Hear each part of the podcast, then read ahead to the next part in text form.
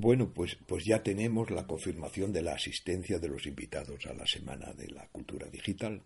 Solo está pendiente Remedios Záfara de asegurarnos su presencia debido a que por esos días tiene una oposición y naturalmente está a la espera de poder conocer las fechas de los ejercicios para fijar el día.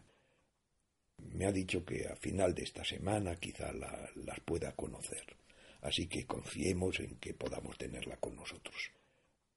Todos se han mostrado muy amables y dispuestos a ajustar sus agendas para poder asistir y incluso en algunos casos han reajustado un viaje que tenían ya programado. Así que hay que agradecerles su disponibilidad.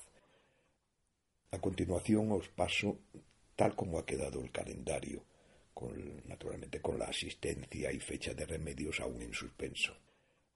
He ido poco a poco haciendo las invitaciones, pues para facilitar la distribución de las personas en los seis días que tenemos, ya que, de no ser así, si se hicieran todas a la vez, los reajustes de las fechas se convierte en, en un rompecabezas.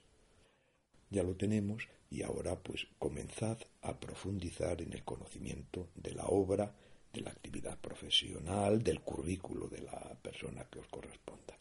Id pensando, eso sí, en el enfoque de la conversación, qué temas queréis tratar con la persona invitada, eso es muy importante, y, también eh, ir tanteando el formato de la conversación.